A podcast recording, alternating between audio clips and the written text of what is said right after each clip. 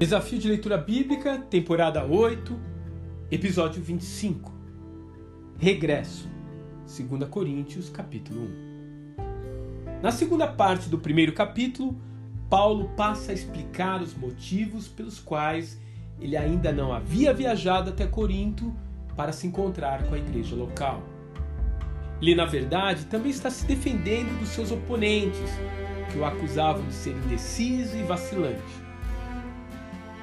A explicação do apóstolo revela que as mudanças de plano são resultado do cuidado e da compaixão que Paulo tem pela igreja, não desejando simplesmente resolver uma questão no calor da sua indignação, mas antes, através de uma carta humilde e conciliadora, ele espera abençoar os seus irmãos na fé.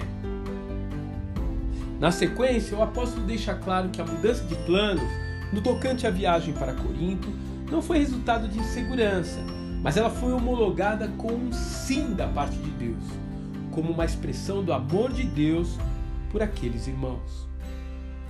Dessa forma, Paulo, citar as promessas que possuem sua concretização final somente em Cristo, está não somente afirmando que tomou suas decisões baseado na direção do Senhor, mas também, a exemplo de Jesus, deseja oferecer-lhes uma chance de arrependimento antes da confrontação pessoal, o que acabará ocorrendo certamente durante a sua próxima visita a Corinto.